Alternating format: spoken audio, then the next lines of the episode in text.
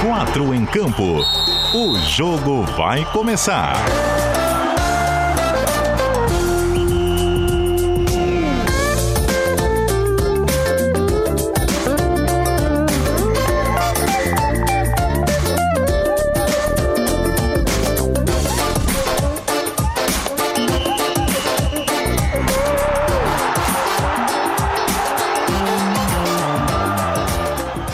Apresentação: Cadu Reis. Cheguei, raça! 8 horas e 4 minutos. 4 em campo tá na área do seu rádio nessa noite de terça-feira, dia 16 de março de 2021. Temperatura nesse momento na casa dos 26 graus em Florianópolis. Estamos chegando para aquela hora de bate-papo sobre o futebol de Santa Catarina que você já está acostumado agora neste molde diário aqui na emissora, exceto, é claro, nas noites em que a gente tem transmissão de jogo. Vai ser o caso desta quinta-feira, com bola rolando pela Copa do Brasil aqui na CBN Diário, dupla da capital em campo. E aí vai ser aquela nossa super quinta-feira. Primeiro com o Havaí, jogo do meio da tarde, aliás, confirmado, e a gente vai falar muito sobre isso. Leão da Ilha vai encarar o Palmas de Tocantins às três e meia da tarde de quinta-feira na Arena Independência em Belo Horizonte e depois de muita incerteza, o encaminhamento é para que o jogo continue por lá. Daqui a pouco, presidente do Leão da Ilha, Francisco Batistotti, estará conosco por aqui, falando sobre esse dia que foi de muita conversa com a Confederação Brasileira de Futebol a partida do Criciúma diante do Marília, também pela Copa do Brasil, também marcada para o estado de Minas Gerais, foi remanejada lá para o Espírito Santo em Cariacica, mas o jogo do Havaí permanece em Belo Horizonte. presidente Batistotti fala com a gente sobre isso daqui a pouco. Mas ainda, é claro, na nossa super quinta-feira de Copa do Brasil, na CBN Diário, teremos o jogo das 18 horas no interior paranaense. O Figueira em busca desse valor tão importante de classificação para a segunda fase da Copa do Brasil diante do FC Cascavel, time que atualmente é treinado por Checo, ex-jogador, meio-campista. Torcidas do Coritiba e do Grêmio lembram muito dele e também estará conosco no 4 em Campo aceitou o nosso convite, está saindo de uma reunião por lá no FC Cascavel depois do seu dia de trabalho e vai nos dar uma moralzinha, o Tcheco, com alguns minutos de resenha por aqui no 4 em Campo, que terá os seus membros, o seu time apresentado dentro de instantes. DJ Antônio Barbosa está no comando e vai soltar a nossa escalação. Escalação. Muito bem, com você, sempre na titularidade, é claro, né? Vai mandando comentário na nossa live. A gente tá ao vivo também em vídeo, no Facebook, no Twitter e no YouTube. Vai participando. Daqui a pouco a gente lança o seu comentário na tela, alguma pergunta aos nossos entrevistados e vamos fazendo essa meia cancha por aqui. Você ainda participa, é claro, no WhatsApp da CBN Diário DDD 48, número 99181 3800. Lembrando que estamos ao vivo, além dos 740 E do 91.3 FM no aplicativo NSC Total e no site que é o cbndiario.com.br. Do time do GE. Globo, barra SC, tá de volta ao nosso quatro em campo. Eu vou me reenquadrar porque eu fiquei fora da imagem. Agora que temos dois personagens, ah, ajuste realizado. Muito bem. O cara que, aliás, esteve na telinha no fim de semana, rapaz, pelo Globo Esporte, na NSC TV. E aí, Ronaldo Fontana, tudo bem, meu querido? Direto do Litoral Sul, é isso? Salve, salve, Cadu. Boa noite, boa noite para todo mundo que acompanha o Quatro em Campo, é do Litoral Sul, e eu tava aqui mandando um bocejo não sabia que seria apresentar neste momento. Tava aqui com a boca aberta para quem tá nas lives, estava dando uma olhada, acabou me pegando de boca aberta, mas isso mesmo, estou aqui nas bandas de Imbituba, é, para mais um 4 em Campo. Vamos aí que tem bastante conteúdo para hoje, né, querido? Ah, lugarzinho mais ou menos em Bituba também, a exemplo de Florianópolis. Ah, o nosso estado é muito abençoado, tem diversos locais espetaculares, como a nossa capital e outros pontos. Também com a gente da juventude do ge.globo barra SC para falar de futebol. Galera tá acostumada com a participação dele no 4 em Campo. Nosso Heitor Machado. E aí, mestre, tranquilo? Tudo certo, Cadu? Obrigado pelo convite. Um abraço para você, Ronaldo. E vamos falar bastante dessa terça-feira movimentada e com convidados importantes. Tens nenhuma história peculiar pra gente? Porque ontem, cara, o Jorge Júnior entrou aqui no programa falando que veio trabalhar com a calça da mulher. Isso deu uma polêmica tremenda. Hoje a gente não tem o Jorge, a gente precisa de insumos nesse sentido. Não, não tens nada parecido, né, Heitor? Não é algo muito ah, é comum, né? É, Pô, é. Sexta-feira é arte popular, é, segunda-feira começa com Bruno e Marrone, é difícil manter o nível. O Jorge é inigualável, cara. Pô, fora o programa paralelo sobre Big Brother que ele tá tentando institucionalizar nos intervalos das lives. Rapaz, é difícil controlar o Jorge Júnior, viu? E aqui com a gente, jogador que tá sempre preparado para entrar em campo. Tivemos uma baixa de última hora, minutos antes do 4 em campo, eu mandei um salve pro Everton Cima e falei conectas. Ele falou conecto. Então boa noite, Everton, tudo bem, cara? Boa noite, Cadu. Boa noite, Heitor. Boa noite, Ronaldo. Hoje não tem pimpolho, né, cara? Pra derrubar o Ronaldo, né? cara. Não, eu vi, eu, pior que eu vi os vídeos, os, os cortes dos vídeos, né? E, e da live e tal todas as vezes que eu vi, todas as vezes eu comecei a rir de novo e, e chorei de rir como foi da, da, ao vivo. Então, pô, me, quebra, me quebrou demais o Jorge aquele dia. Pô. É, a risada do é Ronaldo legal. ficou ali com a cantoria do Jorge. A galera riu metade, metade. E o mais legal foi, foi a moral que o Betão deu também, né? Depois retweetando, complementando a informação. Foi, foi bem legal sexta-feira, viu, Cadu? Ah, Mas estamos aí, Cadu. E eu tenho uma história curiosíssima de um dos nossos convidados. Eu quero ver se ele confirma ou desmente a história. Vamos ver mais pra frente aqui no nosso 4 em Campo dessa terça-feira. Rola bola, DJ Antônio Barbosa para o primeiro tempo. Primeiro tempo. Às 8 horas e 11 minutos, a bola já está rolando no nosso 4 em campo. A galera mandando as manifestações. Hoje promete, diz o Daniel Delcim. Parabenizando a galera da CBN. É verdade, temos convidados de peso. Robert Taylor tá ligado, dizendo vamos, Totti.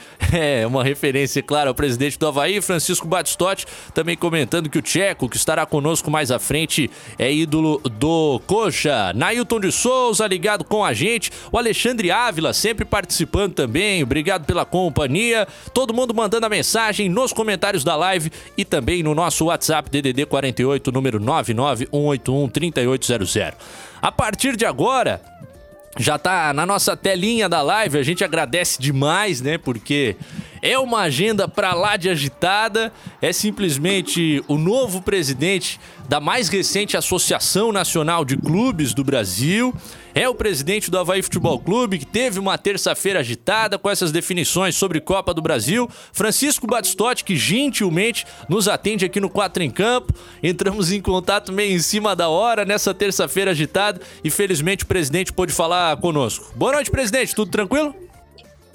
Boa noite, boa noite. É, apesar de um dia agitado, a agitação já começou ontem, né, quando ah, o Carlos Alberto nos comunicou que o jogo do Palmas e Havaí não seria transmitido.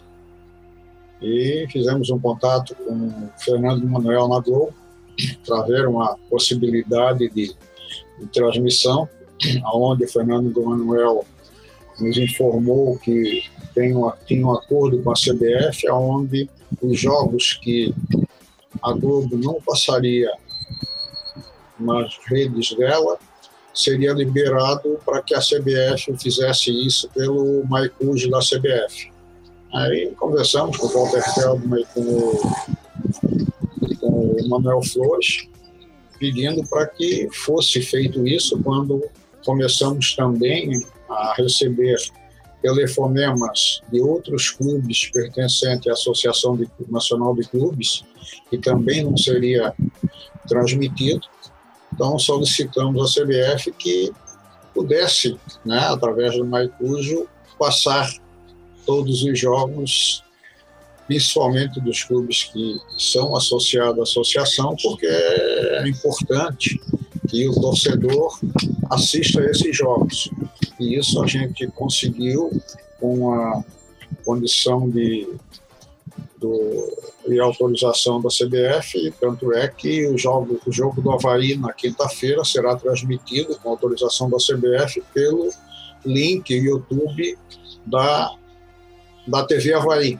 Né? Então, todo torcedor havaiano poderá também assistir pela TV Havaí, o jogo de Havaí, Sim. Palmas e Havaí, que vai acontecer em Belo Horizonte o que é uma grande notícia, sem dúvida, né? O torcedor fica aflito. É claro, naturalmente acompanharia na CBN Diário pelo rádio o jogo, mas sem poder assistir, porque a princípio não haveria transmissão. O presidente Batistotti agora confirma essa transmissão online. Agora, seguinte, presidente, até o nosso comentarista Rodrigo Faraco está apurando aqui junto à Federação Catarinense de Futebol na federação, ninguém recebeu ainda essa confirmação de que o jogo de fato fica para Minas Gerais. Depois dessa decisão do governo local, quer barrar as partidas, negociando ainda do Campeonato Mineiro, mas impedindo das equipes de fora do estado. O jogo do Criciúma foi remanejado para o Espírito Santo. Que tipo de conversa o senhor teve eh, dando a garantia que essa delegação que viaja lá para Belo Horizonte de fato terá o jogo na quinta-feira na Arena Independência, presidente?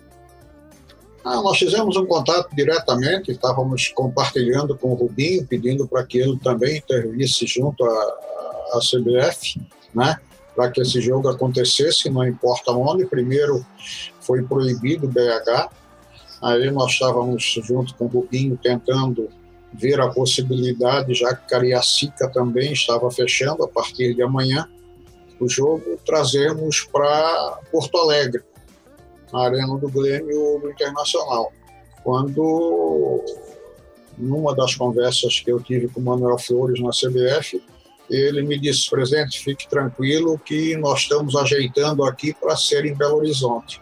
E por volta das 18 horas, né, eu recebi a confirmação da CBF, através do Manuel Flores, que o jogo estava já acertado para BH porque nós viajávamos às, agora à noite e eu perguntei a ele se nós tínhamos que cancelar a passagem ou verificar aonde nós íamos. Ele me respondeu por WhatsApp dizendo pode viajar a BH.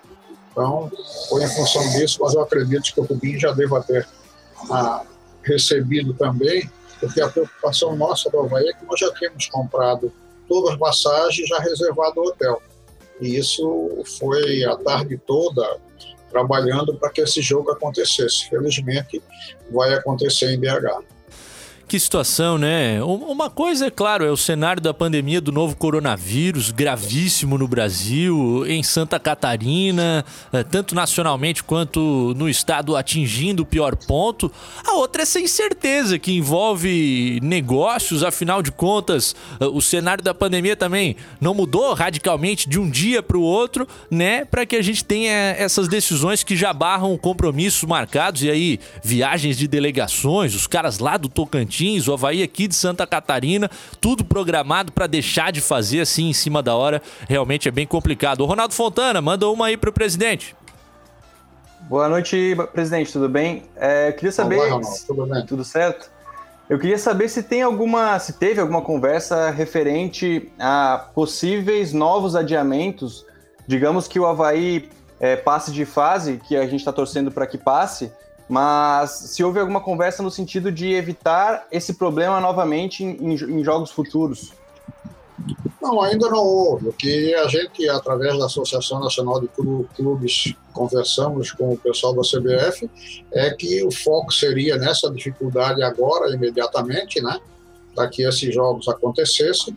O presidente Rogério Caboclo, nós tivemos uma live na semana passada, onde ele está lutando para que continue o futebol normalmente e por unanimidade naquela, naquela reunião todos os clubes apoiaram a, a, a sequência do futebol porque o questionamento é esse, né? O futebol testa pessoas a cada duas vezes por semana. Então, vejo a, a é uma garantia não total, mas uma garantia de que esse pessoal está testado, ao contrário das outras entidades que não testam ninguém e estão trabalhando. Então, acho que o, o governo precisa ver também e analisar essa situação.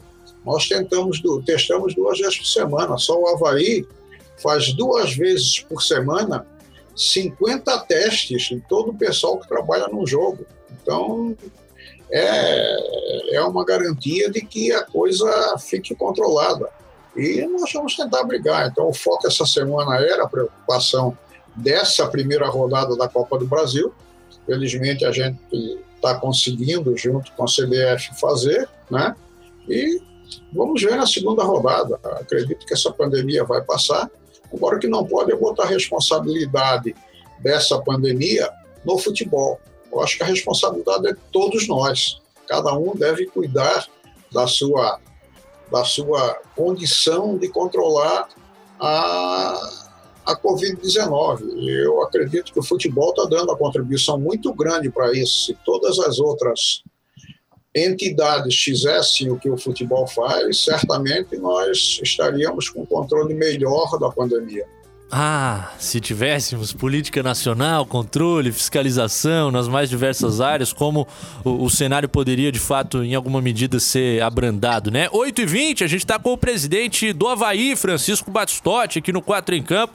Obrigado pela audiência, galera chegando junto nas redes sociais. Peço aquele like na transmissão, que se inscrevam no canal do YouTube da CBN Diário. Estamos rumo aos 2 mil inscritos e, é claro, né, que compartilhem o nosso programa aí no Facebook para chegarmos em cada vez mais gente. Heitor Machado, presidente conosco. Presidente, boa noite, prazer falar com o senhor. É, nesse período. Tudo bem. Nesse período, no início da manhã, especialmente de indefinição, o senhor chegou a conversar com algum membro da, da comissão técnica? Porque imagino que, no que diz respeito à preparação da equipe para o jogo, é, pode ter alguma influência, né? Pô, jogar. Imagino que jogar no Independência para o Havaí, desportivamente, seja muito mais interessante do que jogar em Tocantins ou jogar em Cariacica, por exemplo. O senhor chegou a conversar com alguém da comissão técnica?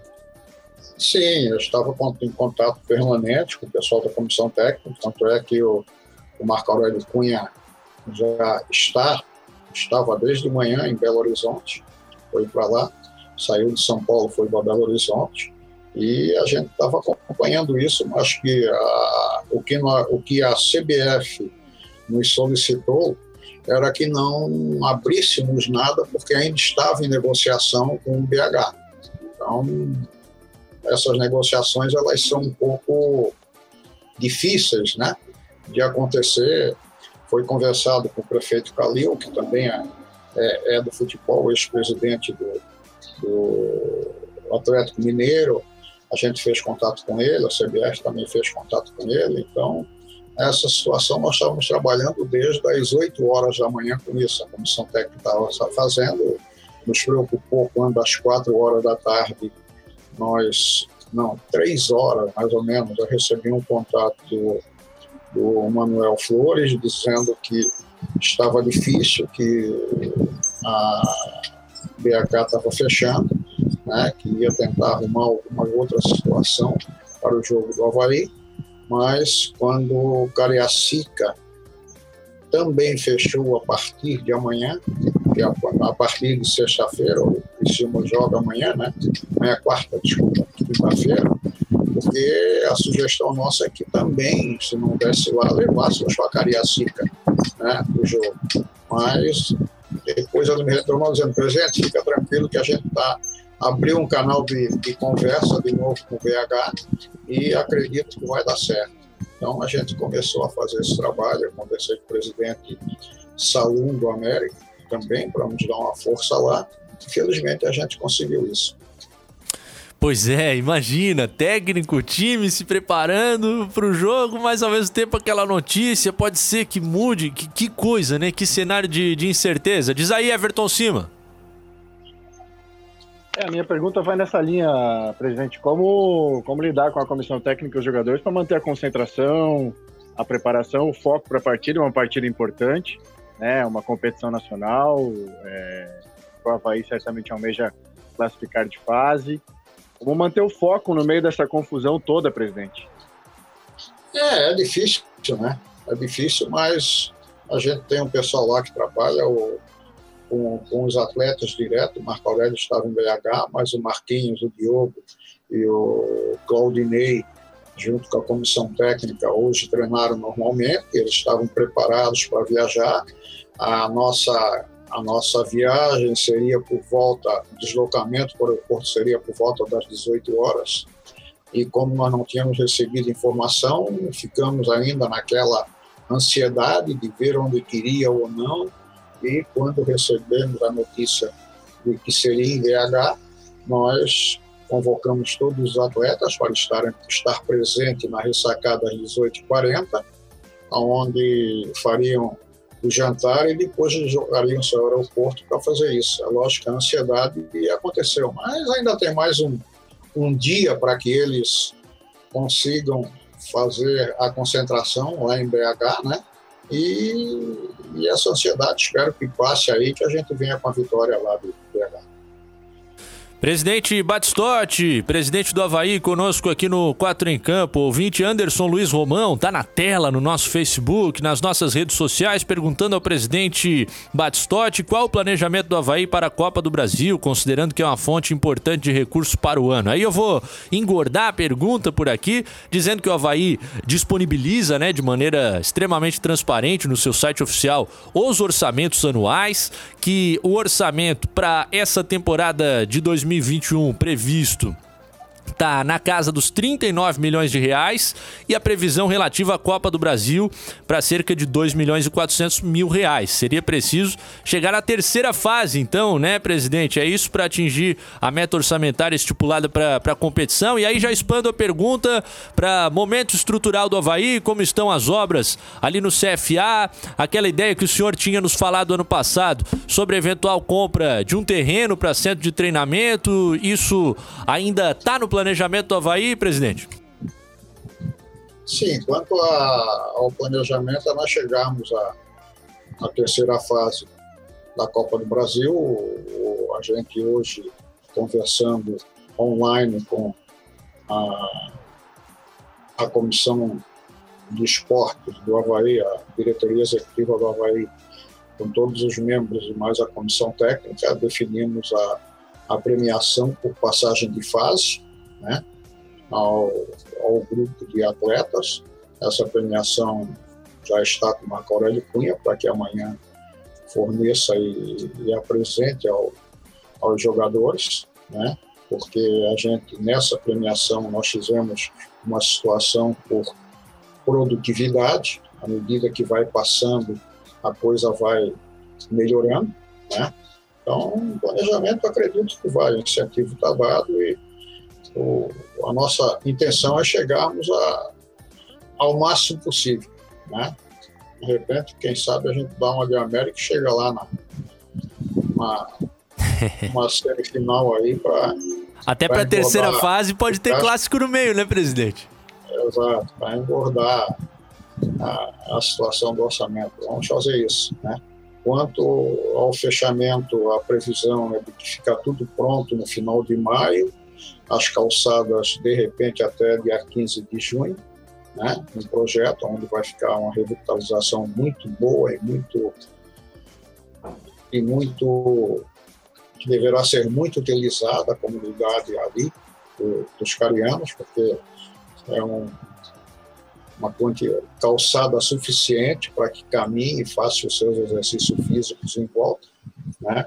É um projeto que vem sendo sonhado pelo Havaí desde 2004 e hoje, graças a Deus, a gente está conseguindo fazer isso, né? E tenho certeza que é uma segurança para os, os jogadores, comissão técnica para todos os repórteres que ali vão fazer a cobertura né, dos treinamentos, é muito importante ter um centro de treinamento fechado.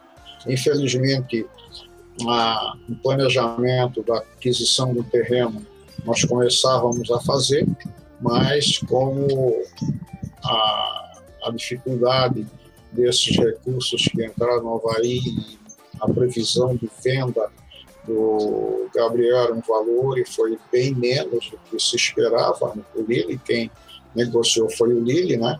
Mas o planejamento ainda existe. De repente a gente consegue aí, tem alguns, alguns investidores que hoje estão pretendendo fazer algum investimento em clubes de futebol da Série B e da Série C, né? E o Havaí está num desses clubes que tem interesse de investidores pela sua estrutura financeira e pela sua estrutura de, de formação. Então, isso é muito grande, mas a gente vai ter que mudar essa situação de legislação. Nós tivemos uma reunião com o, o senador que está relator da medida da, da, do projeto de lei do Clube Empresa, ele está vindo a Florianópolis no dia 26 para se reunir conosco lá no Havaí. Já estou convidando, vamos convidar o presidente Figueirense e também da Chapecoense para estar junto, como do Brusque, para a gente dar algumas sugestões de, de como colocar no clube empresa. Eu, particularmente, acho uma sugestão que nós vamos dar a ele é que coloque lá no, projeto de lei de pública empresa uma SPE, uma sociedade de proposta específica, para que não, per, não perca a, a, situação de clube social, sim. mas sim permitir para que esses clubes tenham algum investimento e que permita não perdendo a maioria do percentual, ou seja, 40% sociedade de proposta específica, 60% para o clube social. Isso faz com que você tenha condições de a última palavra nesse investidor. Então, isso Presidente. é muito importante. Dando isso e acredito que vamos tentar ver. Se puder, excelente. Eu acho que é uma solução pra, para o futebol brasileiro. 8h31, a gente já volta para dar prosseguimento à entrevista. Última perguntinha, se despedir do presidente, porque o repórter CBN já chegou por aqui. Intervalo. Ter CBN.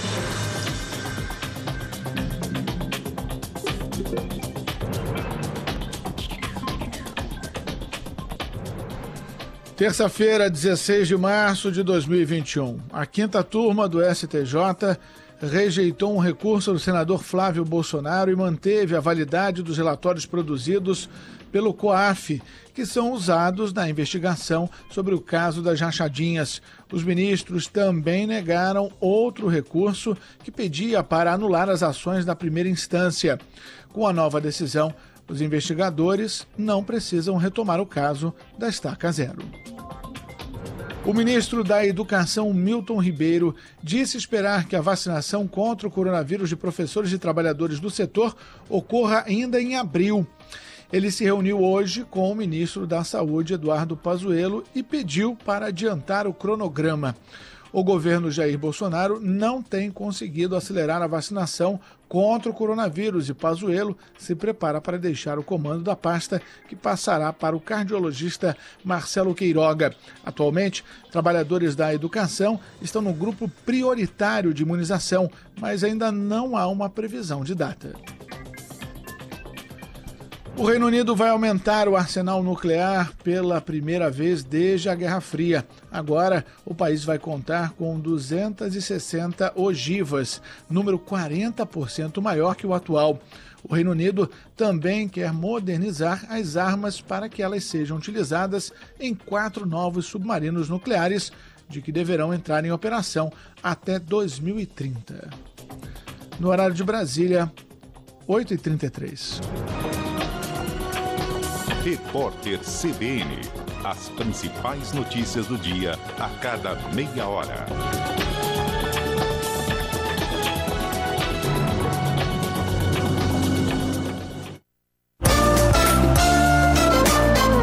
Quatro em campo. Segundo tempo. De volta com o nosso 4 em Campo aqui na CBN Diário. 26 minutinhos faltando para as 9 da noite. Ganhei, ganhamos, né? CBN, um presente, rapaz. Durante o intervalo, chegou por aqui, bateu na porta. Tô aproximando quanto dá da câmera por aí. O livro A Virada sobre o título do Flamengo na Libertadores, lá em Lima. Livro do Dudu Monsanto, que atualmente trabalha no Dazon, né? Ex-apresentador da ESPN. Tinha um programa matinal muito bacana com o Trajano. Dudu Monsanto mandou esse livro aqui para o nosso time da CBN Diário, muito legal. A gente ainda está com o presidente Francisco José Batistotti, presidente do Havaí, também comandante da nova Associação Nacional de Clubes de Futebol. A gente tem que encaminhar contigo, presidente só ainda mais alguma. O senhor deu o gancho ali sobre redução nesse valor do Gabriel, que é uma coisa boa, né? Uma venda histórica para a vida do Havaí, esses valores chegando, mas que acaba sempre dando muito questionamento. O que, que o senhor tem a dizer uh, sobre essa redução? Uh, por que e como ela ocorreu? É claro, cifra o senhor nunca menciona numeralmente, mas o que der para falar para a gente sobre isso? Não, isso aí nós já passamos. Teve um grupo que pediu por escrito uma, uma informação, nós passamos para esse grupo, passamos para os conselhos deliberativos. O que acontece é que todo mundo estava acreditando que o Gabriel seria vendido por aquele valor inicial que o Milan tinha, tinha publicado, né? E a coisa não aconteceu. Isso ali está tudo explicado aos conselheiros, foi encaminhado a, a esse grupo também que solicitou a informação. E ali está tudo transparente, não teve problema algum. Aqui a gente fez uma previsão num valor alto e quando o Lili foi negociar, o Lili foi negociar num valor menor, porque estava precisando de dinheiro, tanto é que o Lili foi vendido né, para um outro grupo para administrar e, e, o Lili vendeu em, em quatro parcelas, uma por ano. Aí a gente teve que negociar essa situação toda. E esse novo grupo que, que assumiu o Lili, né, resolveu antecipar, porque é um fundo, um fundo de pensão inglês que adquiriu o Lili, e na nossa proposta de antecipação ele antecipou, nos cobrando um juro que, se fosse fazer no mercado brasileiro, era um juro muito alto, e a gente fez uma antecipação no, no juro de 6,5% ao ano. Isso não existe no Sim. mercado brasileiro, uma antecipação de quatro anos cobrando 6,5% ao ano. Foi interessante, a gente fez isso. Mas está tudo transparente, está tudo entregue lá ao conselheiro e está entregue ao grupo que acha que a gente não tem transparência, mostrando para ele que a coisa está lá. Salários em dia, presidente, tem alguma pendênciazinha ainda de 2020 com alguns atletas? Não. Não, 2020 não. 2020 não tem pendência alguma. A única pendência que tem em 2020 é que todos os clubes acertaram, na época da pandemia, descontaram os 25% na redução, que era obrigado, e o Havaí, naquela época, se comprometeu a não descontar, mas sim reter e repor. E a reposição que foi acertado naquela época que aconteceria até maio. Né? Não é isso que tem de respaldo 2020. 2021 estamos trabalhando aí, fazendo com que a coisa entre na linha. Amanhã eu devo pagar, amanhã ou depois eu devo pagar o salário todo de, de, de janeiro e mais um grande percentual de fevereiro, né? para começar a engrenar. Pessoal, mais alguma pra gente liberar? Senão eu vou perguntar de reforços, hein? O presidente vai dizer que é com o Marco Aurélio, com o Diogo, com o Marquinhos. Mas eu vou perguntar, né, presidente? Nada acontece no Havaí sem que o senhor saiba. Três anunciados já: Diego Renan, também o Serrato e o Giovani. O torcedor pode esperar mais atletas ainda, presidente? Sim, dentro da condição, da condição de, de, de planejamento numa uma redução da folha que a gente vai precisar fazer, porque ano que vem, ano passado, a gente apostou numa folha alta para que a gente pudesse acessar a Série A. Tanto é que quando foi contratado, todo mundo dizia que era o melhor time, que era um time para ser campeão, a coisa não deu liga, né? Mas futebol, infelizmente, quando você não acerta na contratação, você tem que pagar o salário de todo mundo até o fim da, do contrato, né?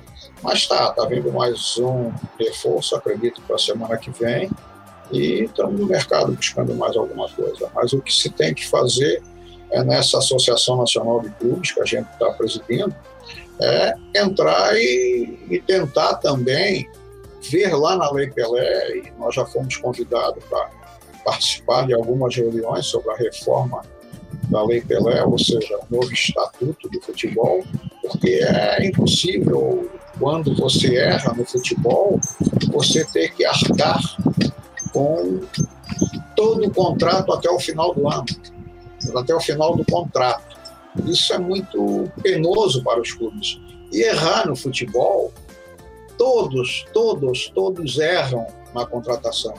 Então, o que tem que ter uma flexibilidade para que isso seja resolvido. Não pode você contratar jogador. Eu, nós estamos sentindo na carne no Havaí. Uhum. Né? Tem jogador lá que, se você eu analisar o custo-benefício, a, a coisa é, é uma loucura. Tá? Estamos tentando arrumar clube para esse pessoal, mas daí quando você tem um jogador que o custo-benefício não não te não te, te dá retorno, os outros clubes também sabem disso. Então temos que tentar acertar alguma coisa, vamos ver se a gente consegue né, essa condição, mas o que a gente precisa é mudar, mudar lá na Lei Pelé para que a coisa venha no mínimo dizendo assim, olha, se não teve custo-benefício, vamos chamar o jogador e acertar paga 50%. Uma outra solução, uma outra análise que a gente está fazendo é que se o técnico ou o, o jogador sair um clube e for para o outro que tem que pagar até o final do contrato, se essa pessoa for contratada por um outro clube, tá? o clube que, que, que ele saiu paga a diferença do salário dele. Que não pode é. Nós temos técnico aí que estão recebendo de três clubes a mesma, a mesma coisa, né? Então você vê o que disse vira uma, uma, uma bola de neve. Então, eu acho que a gente tem que adequar algumas situações dessa. Não é que o cara não possa trabalhar. Saiu de um clube, ficou parado durante dois, três meses. Tudo bem, vai recebendo o salário que ele tem o contrato. A hora que eles começar a ser contratado por outro clube, o CBF tem como saber, ah, está ganhando Sim. 60 mil reais, tá? E nesse clube ganhava 80, esse clube só vai pagar 20. E não pode é ficar a coisa engrossando todos os clubes, né? Até porque isso precisa ter, precisa ter um fair play financeiro nesses clubes para tentar acertar isso. Né? É, a gente conversava com o presidente Batistotti há alguns anos. O tema era apenas Havaí, depois passou a ser a representação dos clubes de Santa Catarina. Agora a gente conversa com o presidente Batistotti e entende o que defendem os clubes brasileiros, através da visão dele que agora preside essa nova Associação Nacional de Clubes e aí manifesta né, esse desejo pela, por, por mudanças de regulamentação em relação aos contratos, visando, é claro, não onerar os clubes, a visão dos clubes com o presidente Francisco Batistotti, que gentilmente nos atendeu. Gostei desse esquema, hein, presidente? Outro dia eu mando o link de novo, o senhor clica de novo com esse cenário bonito, cheio de flâmula do Havaí e a gente bate mais um papo, fechou? Não tem problema. Estou à disposição de vocês. Eu quero, eu quero dizer que, que, que também uma outra ideia que a gente está levando para a Associação de Clubes cabe a, a vocês. É, estudantes de, de, jornalismo que, se, que entram no ramo da imprensa esportiva, né?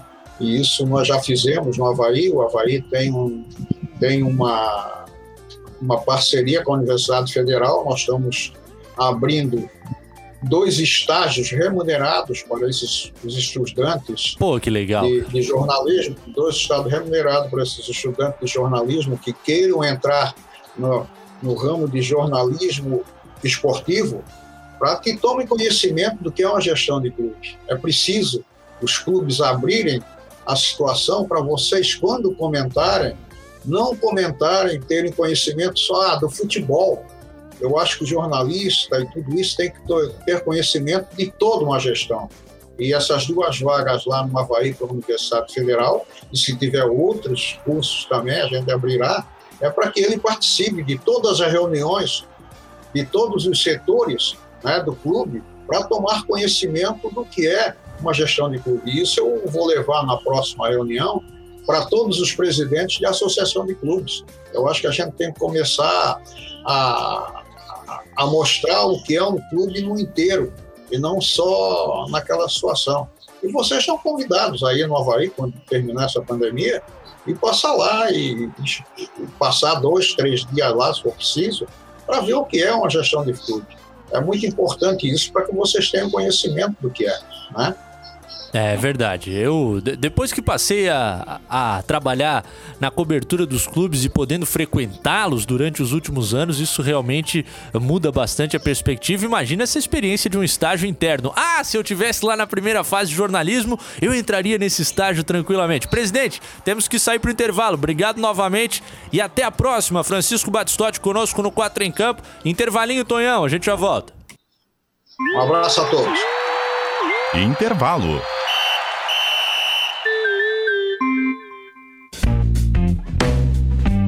Minuto do Marketing por Negócios SC.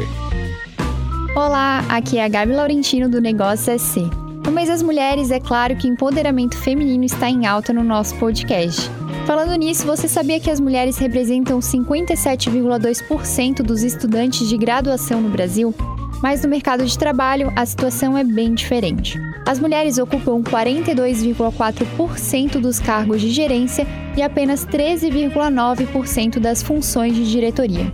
Para saber como mudar esse funil de desigualdade, eu falei com a Luciana Nabarrete, a primeira mulher a assumir a diretoria administrativa da Engie Brasil Energia, e ela me contou algumas ações para levar mais mulheres à liderança. Quer ficar por dentro? Então ouça o Negócio CC nas plataformas Spotify, Deezer ou SoundCloud. Minuto do Marketing por Negócios SC.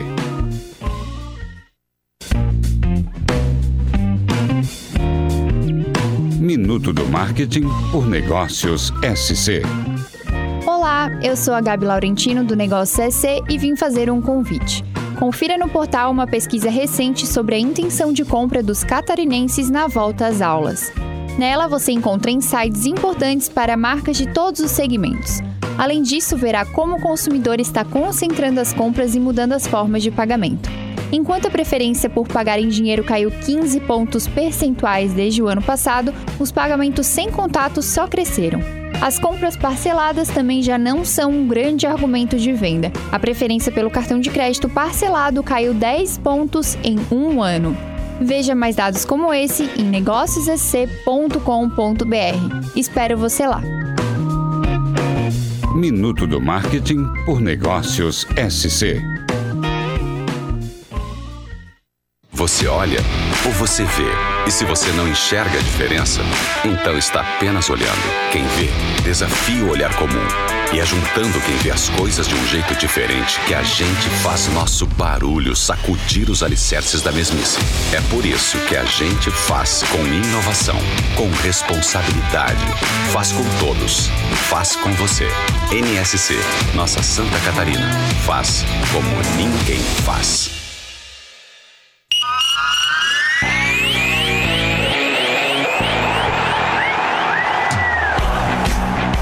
Nosso time vai falar do seu. Em 2021, a bola segue rolando. FM 91.3, AM 740. Contra-ataque desta vez foi mortal e ela foi lá pro fundo da rede. Futebol no rádio tem mais emoção. É só ligar. Onde tem campeonato, tem CBN Diário. Pode ligar, que aqui tem jogo. Patrocínio Ibagi 50 anos. Sua felicidade tem lugar na nossa história. Energiluz, as melhores ofertas em elétrica, iluminação e segurança. E Cronos, segurança para sua casa e sua empresa. As principais notícias de todas as regiões do estado: economia, política, serviço e investigação. De segunda a sábado, o que é importante para Santa Catarina passa por aqui. NSC Notícias, a partir das 7 da noite. Quatro em campo. Prorrogação. Boa, de volta com o nosso 4 em campo, 11 minutinhos faltando para as 9 da noite. Galera, repara na live que o chefinho chegou, Opa. estamos de máscara. E aí, Calheiros, boa noite? Tudo, tudo bem, tranquilo? Cadu? Tranquilo, tudo bem, tudo bem. Preparando aí, né? Super Semana quinta. especial para o futebol catarinense. Já amanhã, né? Com a Copa do Brasil pegando fogo e na quinta-feira, né? Nossa super quinta aqui na CBN, ao vivo, das duas às nove da noite. Havaí e Figueirense na sequência. Ah, para quem gosta de futebol, rapaz. E quando o Figueirense entrar em campo, terá pela frente o UFC Cascavel do Paraná, equipe estreante na competição. E que tem um técnico que está na sua telinha, nas nossas lives da CBN Diário, e que jogava uma bola. Rapaz, a boleiragem está liberada agora no 4 em Campo. Tcheco, boa noite, obrigado por ter aceitado nosso convite aqui no 4 em Campo, tudo bem? Boa noite, prazer falar com vocês, prazer estar aqui, principalmente encontrando o Luciano Calheiros, né? Até estava falando com ele em off quando teve o contato, que mesmo sendo jornalista, faz parte da nossa carreira na, naquele tempo, naquele tempo de Grêmio, então é uma satisfação te ver hoje aqui. Oh, prazer enorme, Tiago. A gente batia esse papo ontem, relembrando né, algumas histórias. O Tcheco é um ídolo da torcida do Grêmio e eu, eu acompanhei muito de perto a trajetória do Tcheco lá em Porto Alegre aquele time, né, Tcheco? Que o Tcheco participou de uma fase muito complicada da história do Grêmio, né? É, retornando da Série B e no ano de retorno à Série A, por pouco, aquele título do Campeonato Brasileiro, né? Bateu na trave em 2006, o time conseguiu vaga na Libertadores e veja bem, de um time quebrado em 2005, naquela batalha dos aflitos, dois anos depois, disputando a decisão da Libertadores com Boca Juniors. E o Tcheco era uma das lideranças, se não o grande líder daquele elenco. E com certeza é muito bom relembrar esses tempos, Tiago, e viver o, o presente, né? É muito bom reencontrá-lo. É, exatamente. Num jogo de quinta-feira importantíssimo pro Cascavel e importantíssimo pro Figueirense. E é matar ou morrer, né? Não tem jeito, né, Tiago? É exatamente isso, né? Falando bem rapidinho sobre o Grêmio, realmente era uma situação muito, muito, bem isso que você falou, de reestruturação. Pouca gente entendia isso naquele momento. Mas o Grêmio sendo épico, como sempre, né? De uma segunda divisão para uma final da Libertadores. Mas nesse, nesse momento, os deuses do futebol deixaram o presente o Riquelme, né? Mas faz parte. Ah. É, e sobre a questão agora da, da Copa do Brasil, eu iniciando uma carreira já faz três anos, né? No meu terceiro trabalho como treinador. E você aí também, Luciano, participando também dessa iniciativa minha pessoal. Tomara que seja pé quente, como foi como jogador.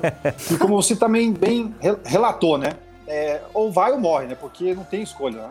É um jogo um pouquinho diferente do tradicional, porque o Figueirense joga por um empate, ele tem uma, uma certa vantagem. Então, foge um pouquinho do contexto, né, Luciano e todos, que não tem você ficar estudando muito o jogo, né? Até porque é, só interessa o resultado para o FC Cascavel, que é a vitória, né? O, o Figueirense joga por dois resultados, a gente vai ter que saber estudar muito bem isso durante a partida, é, passar essa mensagem pros, para os jogadores é, a, na, na pré-eleição e nos treinamentos que a gente tem amanhã ainda. Enfim, vai ser um jogo, um desafio bem, bem bacana, bem importante para mim, é, para o UFC Cascavel, e vamos ver o que, que o futebol nos reserva. Ah, pois é. Aliás, hoje o atacante Gabriel do Figueirense com, com, cedia uma entrevista sobre o jogo e disse que Figueira estava com dificuldades de encontrar informações do Cascavel para se preparar. Então faz o seguinte, Ronaldo Fontana, faz aquela pergunta, aquela para a gente investigar, para todo mundo saber como é que veio o Cascavel. Pô, Tcheco, boa noite, tudo bem, cara? Te acompanhei boa bastante noite. como jogador e agora vamos ter essa oportunidade de te ver à frente do Cascavel, é, enfrentando o Figueirense. Cara, eu queria saber de ti, realmente, como falou o Cadu, é, como que, o que, que a gente pode esperar do Cascavel, porque é uma equipe que, logicamente, a gente tem pouco acesso à informação, assim como os jogadores e a comissão do Figueirense não, não tem muito o que estudar de vocês, porque não tem acesso à informação. Eu queria saber de ti justamente isso, de o que, que a gente pode esperar de, de ver o Cascavel em campo, até porque é um, mesmo sendo uma, uma partida um pouco diferente, né, de, de um mata-mata que só vocês precisam vencer a qualquer custo. Bom, primeiro é um clube, né, que está mais ou menos na, mesma linha de, de, é, de planejamento como uma Chapecoense, operário aqui de Ponta Grossa, né? É um clube que tem uma estrutura muito boa, é uma cidade de 350 mil habitantes aqui no oeste do Paraná e que quer seguir os passos dessas duas, dessas duas equipes, né? Para isso tem que trilhar um caminho um pouco, um pouco longo e árduo, né? E passa, por exemplo, por um jogo desse como o Figueirense. Se a gente quer lá, temos que, que passar por uma equipe como essa do Figueirense, por exemplo, já nesse ano, né? É, eu digo isso porque é um prazo mais ou menos de oito anos que o clube imagina estar numa segunda divisão, por exemplo. O ano passado patinou é, para classificar para a Série C do Campeonato Brasileiro. Fez um trabalho bom, Marcelo Caranhato, né? mas infelizmente na, uma, na última rodada não conseguiram o acesso.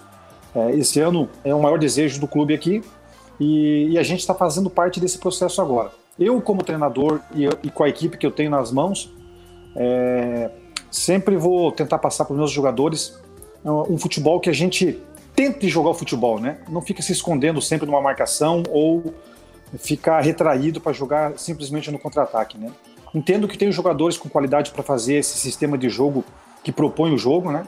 É lógico que a gente vai encontrar uma dificuldade acima aqui do estadual que a gente iniciou, porque se trata de uma Copa do Brasil, é um outro ambiente, uma, é um outro psicológico.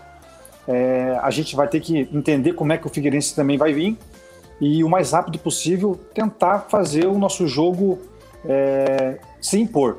Não vai ser nada fácil, é, vai ser difícil, é um sonho que nós temos, mas nós vamos tentar. E o que, é que tu sabes desse Figueira do Jorginho Tcheco? 17 contratações, é uma garotada, o Figueira tem extrema necessidade financeira da classificação, né? O que, é que tu já sabes do, do teu adversário? Primeiro é uma pena o Figueirense estar nessa situação, né? Jogamos contra o Paraná aqui no, no estadual, eu acho que é um, é um contexto muito parecido, né? É, financeiramente, ter caído para a Série C, e são clubes que têm torcida, têm sua história no futebol brasileiro, né? É, sempre ressalto que clubes dessa maneira, assim, é muito lamentável estar numa uma situação como essa. Depois de quinta-feira, é lógico, eu sempre vou torcer para que a equipe se, se reestruture novamente, volte ao cenário mais forte como era antes. Mas como você bem frisou, o Jorginho está num processo de reformulação também, né? Com 17 contratações, não é da noite para o dia que vai encaixar as peças, mas com certeza são contratações com o aval dele deve ter qualidade a maioria dos jogadores. É, a gente também tem pouca, poucas informações. O Figueirense, eu acho que tem outro, outra vantagem de ter jogado já três jogos, o ritmo do jogo um pouquinho mais adequado do que o nosso. São as dificuldades que nós vamos encontrar, por isso que frisei bem que durante a partida, num, num início é, rápido, temos que entender a, a, forma, a maneira do Figueirense jogar e nós entender o jogo também pela essa vantagem que o Figueirense vai ter. Pois é, Tiago, é, era isso que eu ia te perguntar. É, porque no, no, ano passado, na reta final ali da Série D, né, o último jogo, a derrota para o Novo Horizontino, foi lá em 12 de dezembro, né? É, e quer Isso. dizer, o primeiro jogo do Cascavel na temporada, ele acontece agora, no mês de março. Jogou contra o Azures e venceu Isso. 1 a 0 Depois pegou o Paraná domingo, venceu 1 a 0 Mas são só dois jogos em três meses, né? Depois da parada da Série D. Diferente do Figueirense, que vinha jogando né? a reta final aí da, da uhum. Série B e já tem três jogos no estadual. É, você acha que isso pode pesar é, nesse jogo de quinta-feira? Você, preocupa, você tem essa preocupação? Ah, eu tenho essa preocupação, ela é um peso é, relevante, mas a gente não pode colocar na cabeça dos atletas, e já estou conversando muito com, com eles, para criar mais um empecilho, né, Calheiros? É, o jogador tem que entender que as dificuldades elas vão existir. Sim. É, e a gente tem que se sobressair nessas dificuldades, seja antes do jogo, como por exemplo essa questão é, de um ritmo de jogo, ou até mesmo da vantagem que o Figueirense tem, e até mesmo dentro do jogo, né? Seja ela qual for. Às vezes você jogar com o jogador a menos, às vezes você está com cãibra durante o jogo, não tem uma substituição, enfim. O, aquilo que se apresenta, às vezes a gente não tem a faculdade do futebol para mostrar como é que funciona, aí é só ali na prática. Mas, assim, de qualquer maneira, é um, uma preocupação que nós temos a questão do ritmo do jogo. Volto a dizer, é um outro ritmo. É, o Figueirense é um outro nível também. Então, tudo isso preocupa. mas de certa forma também a gente já sabe na maioria desses problemas. A gente tem que buscar soluções, né? Não colocar isso como uma, uma ênfase, sempre tratando de problemas para os atletas. E aí, aos poucos, volto a, volto a dizer, entender rapidamente como o Figueirense vai jogar, os seus pontos fortes. É, a gente tem pouca informação, mas dentro de casa, tentar colocar um ritmo de jogo que nos propicia a tentar fazer os gols. Ah, e essa frase já foi maravilhosa. Tem coisa que não tem faculdade do futebol. O cara tem que aprender, não. meu professor. Vai. Ô, Cadu, deixa, deixa, eu, deixa eu checar com o Tcheco aí se é verdade a, a história que me falaram, Tcheco. Um Qual? companheiro teu de Grêmio, um companheiro teu de Grêmio aí me contou que durante a tua passagem pelo futebol árabe, tu tinha um esquema para ganhar os campeonatos de pênalti que o Sheik pagava no final do, do treino? Não, é essa aí foi o seguinte. Essa aí nós, Conta aí nós pro tínhamos... público direito essa história aí. Não, nós tínhamos sido bicampeão da Ásia, né? E o primeiro título não, não, não tinha ainda um Mundial de Clubes, né? Nesse formato. Mas no segundo título, que nós somos bicampeões, é, e, e, ainda foi o único bicampeão consecutivo na história, foi o primeiro ano que teve o Mundial de Clubes, na qual a gente enfrentou São Paulo na semifinal, né? Perdemos por 3 a 2 e o São Paulo veio a ser campeão contra o Liverpool por 1 a 0 né? Gol do Mineiro. E, e, assim que a gente foi campeão da Ásia, é, nós fomos para Malásia fazer uma inter pré-temporada de mais ou menos uns 15 dias. E no meio dessa inter pré-temporada chegou o nosso presidente, né? Sheik, aquela marra toda, dinheiro no bolso sobrando. E ali acabou entrando num treinamento desse, é, que estava tendo pênalti, justamente para tentar, se caso acontecesse cobrança de pênalti já contra o time do Al Arli, que foi esse time que tirou o Palmeiras agora nesse último Mundial a gente já estivesse treinado, né? E aí estava tendo as cobranças, chegou o presidente e falou: é, separa os mais novos contra os mais velhos. Vou pagar 500 euros para cada um, para quem ganhar a cobrança de pênalti. Aí separou 12 para lá, 12 para cá. E eu falei: Vamos ver, vamos ver se o final da história é igual que me contaram aí. Então, eu falei: você é o último. Falei para os jogadores lá, né? Eu bati pênalti lá no clube também, né? E aí foi, as cobranças eram alternadas, aquela coisa, 1 a 1 2 a 2 3 a 2 até que nós ficamos um gol na frente uma batida na frente. E aí, quando chegou na última, se eu fizesse, acabava. Aí, quando eu fui bater, o presidente parou, é, chamou meu tradutor na hora lá e, e, parou. Para, para, para. Ele falou assim: ó, você vai errar. Falei, presidente, eu não vou errar. Falou, você vai errar. eu falei, o, o senhor quer apostar mais 500 euros em cima desses 500 que o senhor vai pagar para nós daqui a pouco? Aí o tradutor falando para ele lá e falou assim: ó, tá apostado foi o pênalti que eu mais concentrei na minha vida. Peguei, tá, lá no canto, gol. E de noite ele pagou. 500 para cada um e mil para mim. Falei, é agora que eu vou comprar uns relógios falsificados pro meu pai agora. Como é que não vai gostar de treinar desse jeito, hein? Tendo esse tipo de motivação. Agora você é resenha, hein, Tcheco? Aí o pessoal pergunta por que no Insta, no, no Insta você fica, fica sacaneando a tua esposa aí, hein, Tcheco? Eu, eu, o pessoal pergunta por que, que no Grêmio se quase não errava pênalti. Eu me lembro daqueles mil euros até hoje. Eu falei, não tem como errar, Deus me livre. e minha esposa, aquela lambisgoia de uma figa lá, você tem que, você tem que é, encher o saco dela, porque quando ela pode, rapaz, ela, ela deita e rola em cima de mim. Né?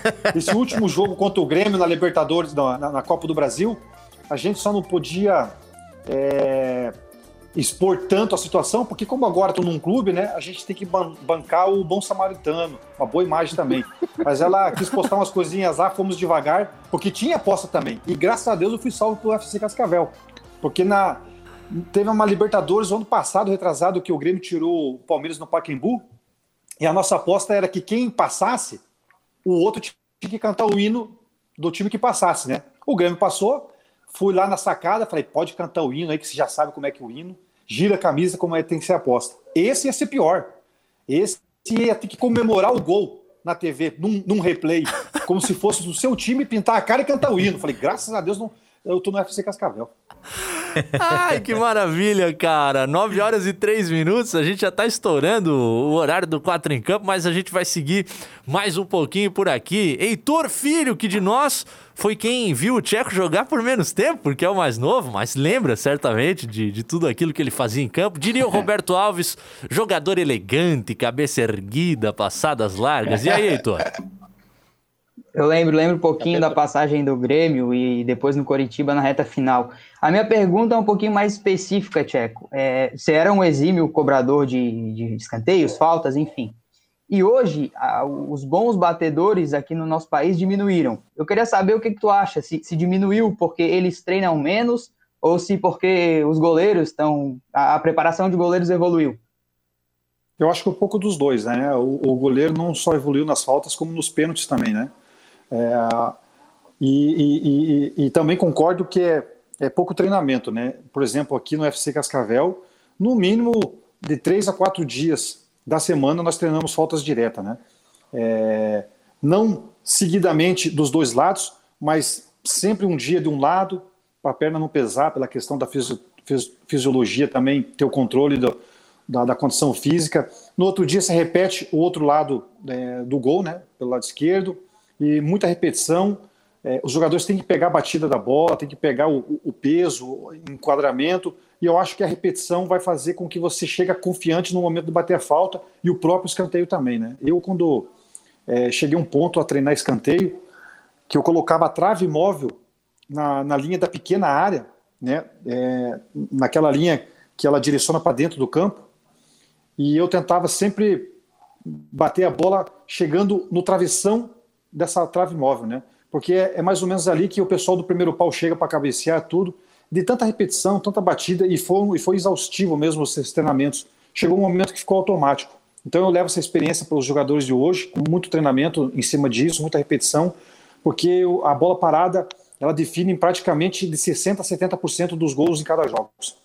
E era mais difícil, ou é mais fácil, digamos assim, na época de jogador ou agora como treinador, Tcheco? Não, mil vezes como jogador. Deus me livre, treinador. É, treinador, você. O jogador especificamente você acaba se cuidando, né? Preparação física, alimentação, é, os cuidados é todo seu, né? É, o treinador, eu falo o seguinte: ele é um pouco de tudo. Ele é um pouco massagista, um pouco roupeiro, um pouco diretor, um pouco preparador físico, um pouco jogador. Por quê? Porque tudo que é relacionado a problema vai chegar no treinador para ele resolver também. Tudo. Não tem como não, não, não, chegar. A não ser quando o presidente quer derrubar o treinador. Aí ele não sabe, é o último a saber. Né? Mas. Futebol e outra dinâmico. questão também é que. É, e, a, e a outra questão também é o seguinte: é, isso é uma frase que eu, eu ouvi em algum lugar e é pura verdade, né? principalmente nessas duas vitórias que nós tivemos agora. O treinador, ele nunca comemora a vitória. Ele fica aliviado. Quem comemora é jogador e torcedor. O treinador fica aliviado, porque vai dar sequência no trabalho, vai dar mais na nossa cultura e tentando cada vez mais é, ficar confiante para dar sequência. E isso é uma pura verdade mesmo. Então a energia é sugada demais do treinador. Vocês não têm ideia do que a gente tem que se preocupar, né? Com edição de vídeo, você vai passar em qual momento, qual jogador que você tem que começar a observar no sentido de o cara tá desanimado porque não está jogando, você tem que trazer ele para dentro de novo com a concentração total. Enfim, é muitos detalhes, né? Mas assim, é o desafio. É, a gente que entra como treinador sabe disso. É o desafio, é isso que me cativou nesse momento, tentar encarar essa carreira. Eu, eu sempre digo que se Deus permitir e eu com o embasamento que eu fui procurar, né, com sete anos como auxiliar técnico no Curitiba, no Paraná, tivemos o acesso pelo Paraná Clube na, na Série A em 2017. Aí fui buscar a minha qualificação e entendimento no, no Barra de Santa Catarina, numa segunda divisão, um outro mercado, com outras dificuldades para mim ter um embasamento, né? O ano passado fui no Rio Branco, conseguimos a classificação para a Série D do Brasileiro que eles vão disputar esse ano. Aí chegou a pandemia, né? Por questões de orçamento, aí fechou tudo e agora eu me encontro no FC Cascavel com uma estrutura muito boa, me dá toda a condição aqui. Eu, eu acho que é um outro patamar de, de, em todos os sentidos. E, e, eu, e, eu, vejo que se Deus me permitir a gente chegar ali na, na, na, elite do futebol, na Série B, na Série A, eu vou estar muito bem qualificado. E aí, para se manter, a gente tem que ter capacidade. É, como disse é o nosso catarinense Luiz Carlos Cruz no seu livro, Técnico Profissão Perigo. E isso impacta, sem dúvida, na maneira da abordagem dos times, as partidas aqui no Brasil, porque tem aquela ameaça iminente do cara ser demitido se perder duas, três seguidas, meu professor. É difícil escapar na cultura do nosso futebol. Agora é o seguinte, Tcheco, a gente falando com um ídolo da torcida do Grêmio, que és tu, e aí eu não tinha como deixar um dos nossos colaboradores de fora aqui da NSC Comunicação, que é o nosso homem do tempo, cara. O meteorologista Leandro Puchalski, grande figura aqui da comunicação de Santa Catarina, que é um gremista daqueles chatos. Tem torcedor comum e tem torcedor chato, né? Ele é o torcedor chato que, cara, no dia seguinte a vitória Cadu, aguenta. Cadu, ah. o, Cadu, é, não existe gremista com torcedor chato. Ele pode ser exagerado. Chato não. Exagerado. É que tu não conhece o Puchalski. E ele tá fazendo uma pergunta para ti e te mandando um salve aqui no programa. Vamos ouvi-lo, Tcheco.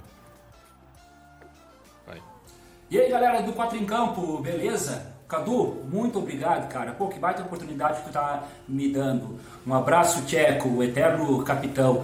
Cara, tu sabe muito bem, né, Tcheco, como a torcida do Grêmio, ela idolatra as pessoas que deram de tudo quando jogaram no, no, Imortal, né? E aí, cara, tu tá naquela galeria do Lara, do Danley, do Painato, como sempre, e tu tá aí, cara. Então, assim, te agradecer ao máximo tudo que tu fez pelo nosso Grêmio. A gente via em cada jogo como tu te entregava. E isso não tem preço, a gente agradece sempre. Cara, eu lembro da nossa campanha de 2007, 2006, 2007 jogou no Grêmio, né? Eu morava em Porto Alegre e ia direto lá no Olímpico. E eu lembro da campanha da Libertadores em 2007, que me marcou muito, né? Porque a gente, nas fases lá de mata-mata, a gente perdia um jogo e ganhava no outro, né? A gente perdeu fora no Uruguai, recuperou no Olímpico, perdeu em São Paulo, recuperou no Olímpico. Contra o Santos na semifinal, foi o contrário, a gente ganhou no Olímpico, foi perder lá na Vila Belmiro. E eu queria que tu falasse um pouco sobre isso, né? Porque quem fez o gol lá na Vila Belmiro para o Grêmio passar para a final contra o Boca foi o Diego Souza, né, que está lá no, no Grêmio agora. Eu queria que tu falasse um pouquinho sobre essa partida, porque eu, cara, quase morri, quase infartei. A gente ganhou de 2 a 0 e estava perdendo lá em, em, São Paulo de 3 a 1 mas a gente conseguiu passar. Um abraço, Tcheco. Valeu, prazer. Cadu, obrigado pela oportunidade. Isso aí. E aí, Tcheco, quase morreu do coração também ou não? É, ah, rapaz, ele é gremistão, hein? Camisa bonita, bandeira esticada lá, hein? Tô falando pra você, chato não é, exagerado só, né? é, primeira questão do. É, dessa idolatria, assim, por parte de vários torcedores, assim, é, é para mim, assim, é um pouco surpresa pela questão dos títulos que faltou para mim, né?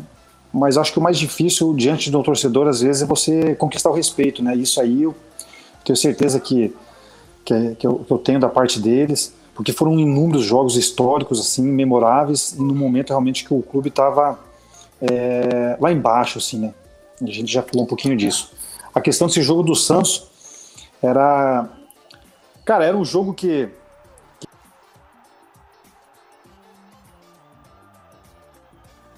15 minutos, sei lá, o Diego acabou fazendo um golaço. E ali eu falei assim, nossa, agora a coruja tá pelada, né? O Santos tem que fazer quatro gols só cozinhar o galo que vai dar tudo certo, né? Mas eu tinha jogado no Santos em 2005, né? É, e, e, é muito difícil jogar lá. É um, é um estádio místico, assim como a Bomboneira, e é um, é um clube também é, espetacular em todos os sentidos. E aí o Santos começa a fazer um, começa a fazer dois, e a gente não conseguia Opa. atacar. Nós não tínhamos, Voltou. nós não tínhamos é, é, é força para atacar. Daqui a pouco o Santos faz três. E eu pergunto, falta quantos minutos? Aí os caras só faltam uns oito. Falei, meu Deus, os caras vão, vão, fazer o quarto, nós vamos cair fora, nós não vamos nem entrar em Porto Alegre. Aí realmente é, o coração é, veio na, na, na, na, boca mesmo, o desespero bateu, porque a outra equipe ela cresce é, emocionalmente, né? Mas também eles se desgastaram fisicamente. A gente já percebia que eles não estavam chegando mais a bola como eles estavam chegando, né? Foi mais ou menos o que aconteceu contra nós contra o Boca lá no, na, na, no Olímpico, né? Primeiro tempo nós colocamos um ritmo muito forte, bola na trave, tiraram debaixo do gol. Aí o segundo tempo nós morremos fisicamente, né? Mas até eu pensar nisso, até porque o, jogo do Boca foi depois, foi um sofrimento realmente daqueles que é, é para lembrar até hoje, assim como ele lembrou agora. É, esse, essa, essa Libertadores, eu, eu lembro bem, eu, eu, eu trabalhei nesses jogos, nesses duelos contra o Santos, Santos do Luxemburgo, do Zé Roberto, jogando demais. E o, Grêmio, e o Grêmio superou o Santos. Agora, eu vou fazer uma revelação aqui, hein, Tcheco? Um bastidor que de repente Ih, você, é, que você não saiba. A, aquele jogo na bomboneira, os 3 a 0 do Boca, você tem que dar um puxão de orelha no Mano Menezes, hein? A culpa foi do Mano, Por viu? Por quê? É, porque eu tava lá e na bomboneira o repórter fica do lado mesmo do banco. Não tem espaço para trabalhar. E eu tava do lado do Mano Menezes. E o Grêmio, você vai lembrar, né, Tcheco? O Grêmio começou melhor que o Boca lá na Bomboneira. Teve o lance do Foi. Ibarra, que jogou o o Carlos Eduardo no alambrado. Enfim, o Grêmio tava em cima, em cima. E de repente vem uma bola, o Riquelme encosta para receber uma bola, perto ali do banco do Grêmio. E no que o Riquelme recebe a bola, o Gavilã já dá um rapa nele e o Sandro completa, né? E aí o, Aham. o, o, o Riquelme, quando cai no chão, ele já cai segurando a bola. E eu tava do lado do mano, o mano, o mano fala assim pro Riquelme. E o, o Riquelme segurou a bola com a mão e eu ficou olhando pro juiz pedindo a falta. E o mano gritou assim pro Riquelme. Gritou não, tava bem perto, tava três metros da gente. Ah, levanta, rapaz, vai jogar essa sua bolinha. O Riquelme levantou e, coincidência ou não, Tiago, ele começou a jogar bola. Não é um bom cara pra provocar. Eu vou, encontrar, eu, eu- eu vou encontrar o mano nessas curvas ainda do futebol ainda. Eu vou encontrar, Calil. Pode, pode cobrar do que mano. ele hein? vai cutucar a onça, meu Deus do céu? Cutucou a onça, porque a partida ali era, era 20 minutos, 22 do primeiro tempo, aí o Riquelme estraçalhou com o jogo. Ele jogou demais. E o É, um Maradona tava em cima foi- da foi um jogo gente. muito emblemático, né, Calheiros? É, o Maradona Foi um tava em cima da gente. O primeiro, então, o primeiro gol, três impedido, né? Aí teve a expulsão do Verdade. Sandro e logo em seguida, mas logo em seguida eles fizeram o segundo gol. Tipo, Foi. não deu pra gente se assentar ainda, né? Palermo. E- mas assim, Calheiros, eu, eu, eu sou muito. é, como é que eu vou te falar? É, eu, eu reconheço a questão do, do Boca ter um super time, tanto que é nessa pandemia, no ano passado lá, fizeram uma pesquisa sobre os seis títulos que o Boca tem e escolheram esse time o melhor de todos os seis, né? E fora isso, foi uma final que o Riquelme também acabou colocando que em finais que ele jogou foi as duas melhores finais. A gente perdeu com um, um time, né? É, um super time, assim, que ficou para a história. Isso aí a gente tem que também reconhecer. Valeu pela nossa bravura, tudo. Nosso torcedor Claro. queria o título, isso é indiscutível. Nós também queríamos, né? Mas que foi um bom impedido e agora o homem foi cutucar o outro homem, aí azedou Thiago. Ah, era um baita time do Boca, cara. E, e que É. bola que jogava o tal Juan Roman Riquelme, né? Desfilava. Você jogava muito, Tcheco, mas o Riquelme também era um negócio impressionante. Não, Não, ali não não, jogou tem com a como camisa do Barça, homem, não. Só não É jogou com a verdade. camisa do Barça, né? Ela- Ô, Tcheco, o peso, Mas acontece parece. também, né? Às vezes tem grandes jogadores que em algum determinado mo- momento, assim, às vezes, sei lá, tem algum problema particular na vida, alguma lesão, às vezes acontece. Compensação, botou o Vídeo Real no mapa do futebol europeu, né? Que aí É, o Barça empresta ele pro. Vídeo Real, ele, ele faz o submarino amarelo surgir pro mundo. Hoje ele é presidente lá, né? Sim. Vai, Heitorzinho. pariu, cara. Ô, desculpa o palavrão aí, mas bem que o Grêmio podia ir pra final ano que vem pegar esse boca aí e moer esse rapazinho como presidente agora, hein? Que vem o teto, Deus me livre. Chuta que Ô, ô, caiu! Tcheco, Ah, rapaz. Diz aí, Heitor. Só uma, Descontar na mesma uma, moeda, agora como presidente essa desgrama aí. uma coincidência que acho que o, o torcedor alvinegro não, não gosta de lembrar, mas você tava naquele 7 a 1 do Grêmio no Orlando Scarpelli em 2008? Ah, Tava, a gente fez, foi 7x1, né? O primeiro tempo, se não me engano, até terminou 0x0, se não me engano, ou 1x0, uma coisa assim. Só sei que o segundo tempo a, a maionese desandou pro lado do Figueirense, né? O, eu, eu lembro também porque quando, quando eu tava no Curitiba, o goleiro era o Wilson, né? Daí encontrei ele ali, a gente conversou um pouco sobre esse jogo ali, mas foi um placar realmente assim que acho que acabou dando certo para nós, todos os lances assim enca- encaixou, o Pereira e o Reinaldo que depois entrou estavam numa noite muito feliz, mas foi um placar assim que é, sai da realidade do nosso futebol, né? É verdade, um episódio que o torcedor alvinegro acaba não esquecendo que rolou no estádio Orlando Scarpelli. A gente está encaminhando o nosso programa por aqui, te agradecendo, né, Tcheco, pela participação. Desejando boa sorte na medida do possível, na nossa visão catarinense, para o jogo dessa quinta-feira. Não é, não é possível que não tenha uns havaianos aí, não é possível, gente. Ah, a galera havaiana vai estar na torcida do Cascavel com certeza. Apesar de que a, a gente aqui na capital já olha para a possibilidade de um clássico no- na segunda fase, é claro, respeitando demais os adversários que, que tem toda a condição de, de eventualmente eliminarem os Ô, nossos. Cadu. Mas um grande jogo, um encontro entre dois caras que jogaram muita bola, como agora como técnicos também, Jorginho e você, Tcheco. Diz aí, meu querido Everton, ou Ronaldo, que chamou. Não, eu só queria. Eu só queria uma última perguntinha pro Tcheco, se possível, em relação. Ele trabalhou no Barra, mas e depois do Barra, Tcheco, como é que ficou aí teu, teu nome para o mercado catarinense? Tem sido sondado? Não? Como é que como é que tá a tua relação com o futebol de Santa Catarina? Não, sondagens sempre tem, né? Eu quis passar por uma situação numa equipe, numa equipe como era o Barra, que por estar numa segunda divisão, eu queria entender como é que era esse futebol de uma segunda divisão, para mim entender situações que ocorrem menos, mas para ver como é que a gente ia se sair. E o Barra dava uma estrutura boa, tem um bom CT lá, tem uma condição boa. O, o Beni, que trabalha, que trabalha até hoje lá, o Marcos estava lá na época, hoje está no Cuiabá, nos trataram e nos deram uma condição real de, de trabalho, né? Lógico, é uma condição de segunda divisão, mas totalmente é, aceitável para trabalho e foi muito válido para minha para minha para minha para meu entendimento como treinador, né? E as coisas vão acontecendo, né? Sempre que, que, que tem uma situação ou outra surge o meu nome assim, mas é, hoje, por exemplo, eu já procuro entender se o clube tem realmente uma boa estrutura, se tem uma condição boa de trabalho. Hoje eu já não dou mais prioridade para algumas aventuras, né? apesar que no Barra foi uma aventura muito válida e no bom sentido. Não fui me aventurar por aventurar, né? Volto a dizer, foi para mim ganhar entendimento e, e, e, e, ganhar também mais cancha. E, e, agora com os trabalhos que eu estou desenvolvendo, é natural que às vezes vai surgindo algumas situações e eu vou tentando ganhar cancha também por outros terrenos aí. Tcheco, fica nosso agradecimento, cara, pela possibilidade dessa conversa. A gente sabe como é difícil no mundo do futebol, ainda mais com o jogo pela frente. Amanhã é o último treinamento antes de enfrentar o Figueira, é isso? É, exatamente. Amanhã é o último treinamento, né? O treinamento é pronto que a gente fala. Os atletas se recuperando ainda do último jogo. Foi um desgaste muito grande contra o Paraná, estava muito calor aqui no, no Oeste. É, a gente deixar uma mensagem aí por último que essa maldita pandemia passe o mais rápido possível, que o nosso povo seja um pouco mais responsável, é, que os nossos governantes sejam mais iluminados nas decisões aí, porque realmente uns dados que eu acabei de receber, ele é muito preocupante, né? Hoje está morrendo mais de 100 pessoas por hora. É muito, é muito é, é assustador. É, eu acho que nós temos que ter um pouquinho mais de responsabilidade em todos os sentidos, né? Enquanto nos permite jogar futebol com todos os cuidados que nós temos com protocolos, fizemos exames hoje para mostrar para a CBF os protocolos que, que estamos aptos, né? Temos um jogador com Covid, graças a Deus é um só, está fora do jogo. Mas enfim, essa mensagem de a gente ter um pouquinho de responsabilidade para que a gente possa tentar viver com um pouquinho de, de paz no futuro próximo.